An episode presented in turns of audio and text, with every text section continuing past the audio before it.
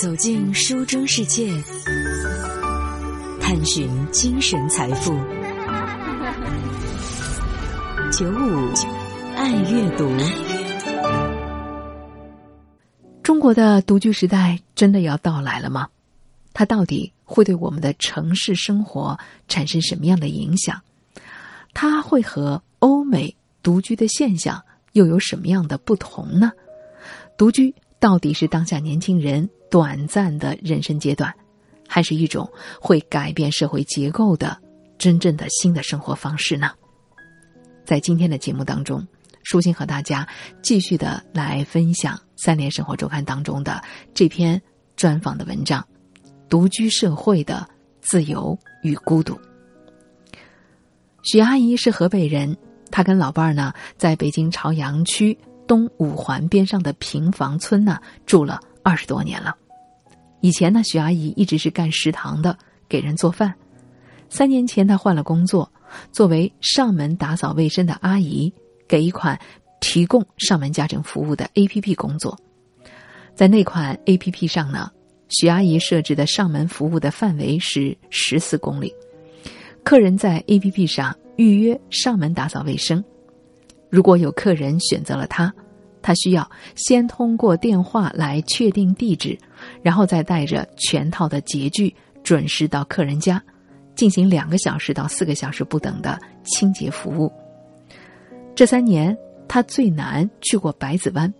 最东去过管庄那边，最西呢到过朝阳公园。他的客人百分之九十都是八零后或者是九零后，基本上也都是一个人住的。绝大部分呢是租的房，房子不怎么大，但是对阿姨倒是非常的有礼貌。徐阿姨的客人里百分之八十会养猫或者是养狗，这给她的清洁工作增加了很多的难度。每次下班回家，她浑身上下都是猫的毛，甚至第二天早晨睡醒过来还会发现嘴巴里还有猫毛呢。当然。许阿姨说，在客人的面前，她绝对不能表现出对于猫狗任何的嫌弃，只要不小心流露出来，客人下一次肯定就不会再用它了。许阿姨说：“他们呀，真是把那些猫狗当小祖宗养着的，你呀，还得边打扫边对着他们说：‘宝贝啊，你可真好看。’”客人当中最普遍的情况是，一个女孩自己呢一个人住。房租一个月得五六千，养了两只猫，给猫啊做美容，每半个月洗一次澡，还专门给猫买了睡觉用的小房子。用许阿姨的话来说，这些人啊吃着外卖，用着阿姨，又养猫又养狗的，好像也不差钱，活得潇洒着呢。根据二零一九年中国宠物行业的白皮书显示，二零一九年中国城镇。宠物犬和猫的数量达到了九千九百一十五万只，消费市场的规模达到了两千零二十四亿元。其中，单身一族在宠物主当中的比例占到了百分之三十二点五，有过半的单身青年把宠物看作是亲人或者是伴侣。在许阿姨的客人当中，独居的女的比男的多。但是不少女孩的家里啊，甚至比男孩的家里还要脏乱。他见到过最脏乱的一家，女孩自己呢住一室一厅，原来是玩快手的，后来在望京上班，养了一只松鼠。她每个月呢来约一次许阿姨，每一次约三个小时打扫的时间，可是时间根本就不够，三个小时光够叠她的衣服的。女孩的背心、袜子、内衣和鞋子满地都是，进门的时候都无处下脚。客厅有一张桌子，桌子上落了厚厚一层衣服的衫呐。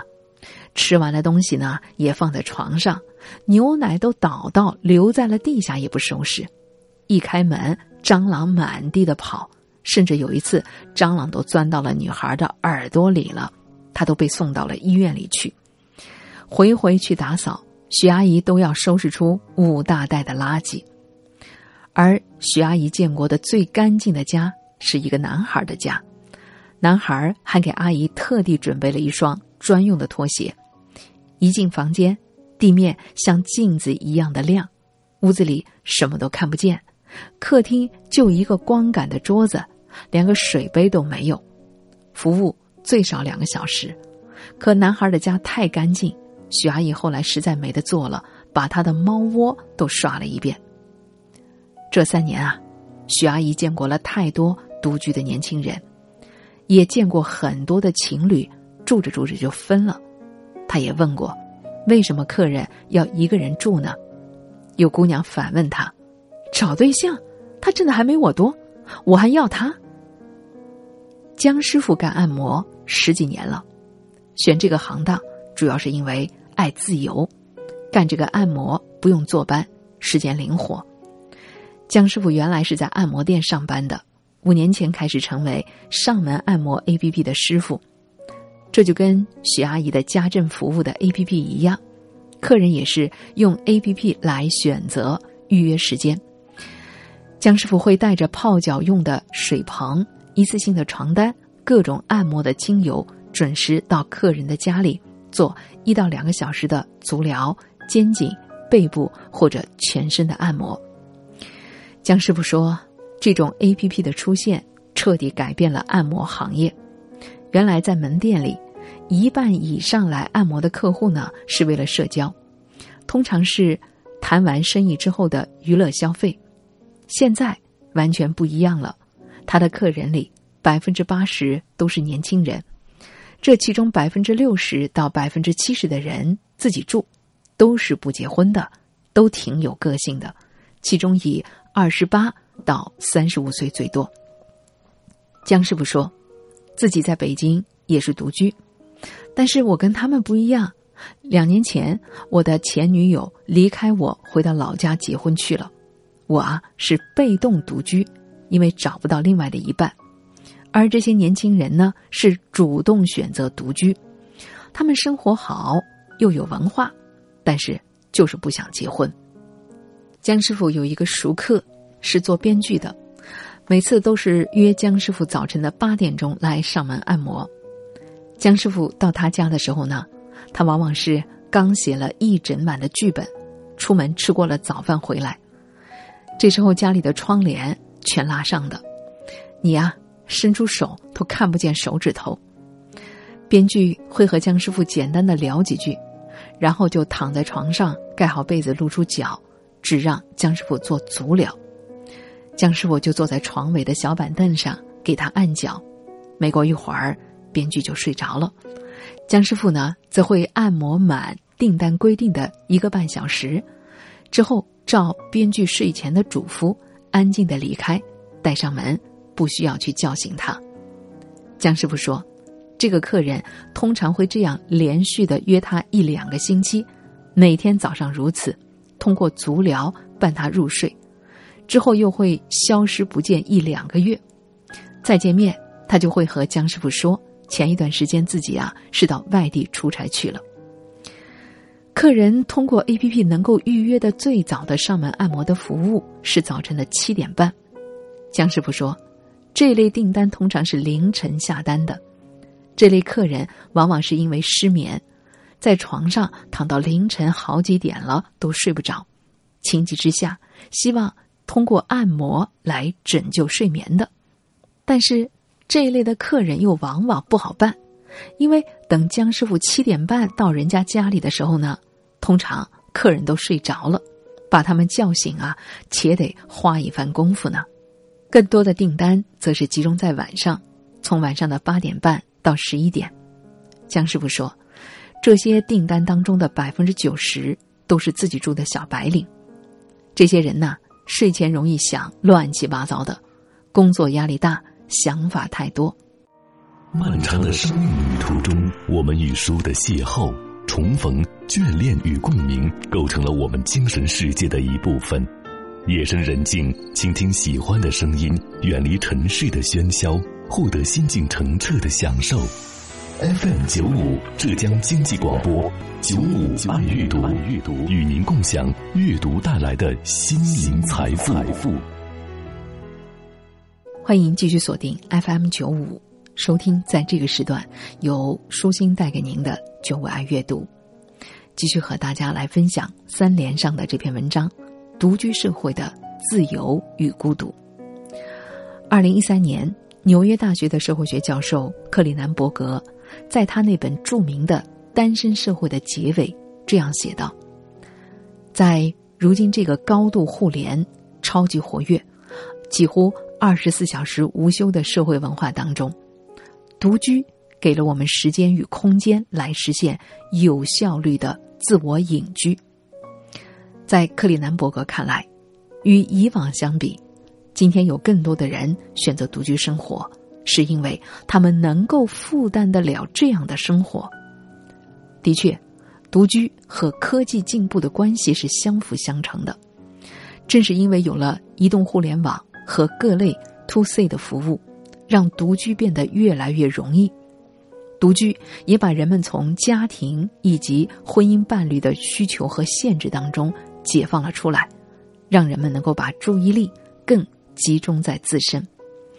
独居的人也更容易去拜访朋友，或者是加入社会团体。而在注重家庭传统的东亚国家，会不会像欧美那样出现越来越多的独居者呢？起码。从数据上来看是这样的，比如，日本东京独居的人口，在总人口当中所占的比例，从一九九五年的百分之三十八，已经增加到了二零零五年的百分之四十四。韩国首尔的独居的比例，也从一九八零年的百分之四点五，增长到了二零一零年的百分之二十四点三，而上海的独居人口比例。是从一九九六年的百分之八点七，增加到了二零一四年的百分之二十三点六八。在中国，独居的年轻人群体的数量早已经超过了独居的老人。当然，中国的情况可能更复杂。也许上一代人还在享受事业单位的稳定工作以及单位分房制度的集体生活的时候。他们的下一代人不光赶上了独生子女政策，还要面对频繁更换工作带来的生活环境以及人际关系的短暂性。上海交通大学公共经济和社会政策系的副教授沈阳说：“中国的独居现象与中国第二次的人口转变有关，个人主义上升，推迟婚姻，生育率下降。”还有同居率和离婚率的上升，都使得单身人口增加。当然，在中国，独居的概念好像也没有完全的理清，到底是一个人住一套房算是独居，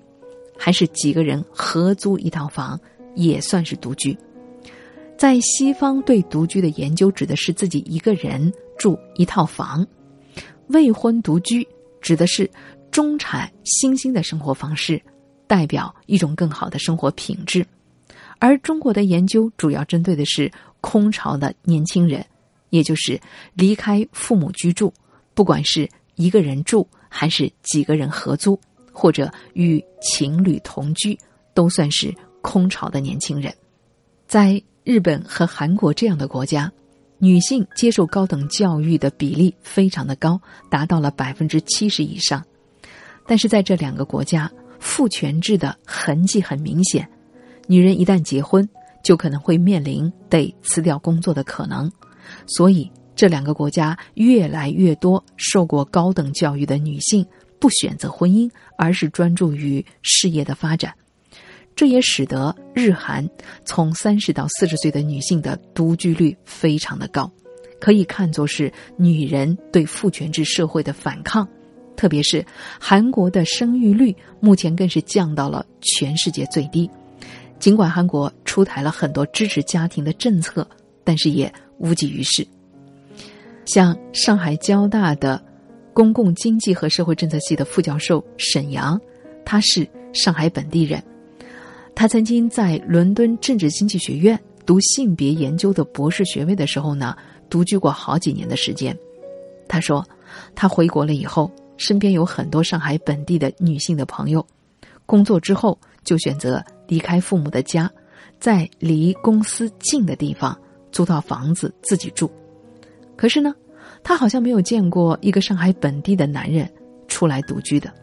往往是工作了以后也住在父母的家里，享受爸妈的照顾，之后就是结婚了，没有什么独处的机会。据从事心理咨询工作的咨询师王佳月说，除去一线城市房租比较贵的问题之外，这里还涉及到了原生家庭分化这样的一个心理的问题。王家月从美国约翰霍普金斯心理咨询的专业毕业，回国以后在北京从事心理咨询的工作六年了。他的客户呢，都基本上是八零和九零后。他说，一个人自体感的形成，主要是在二十几岁的阶段。从原生家庭或者学校集体的环境分化出来，进入社会以后，人们就面临这样的一个选择：到底要以什么样的生活方式存在于社会上呢？而自体感强的人，就会在这个时候主动的选择独居，而能够在这个时候考虑买单身公寓的年轻人，算是极少数的幸运者吧。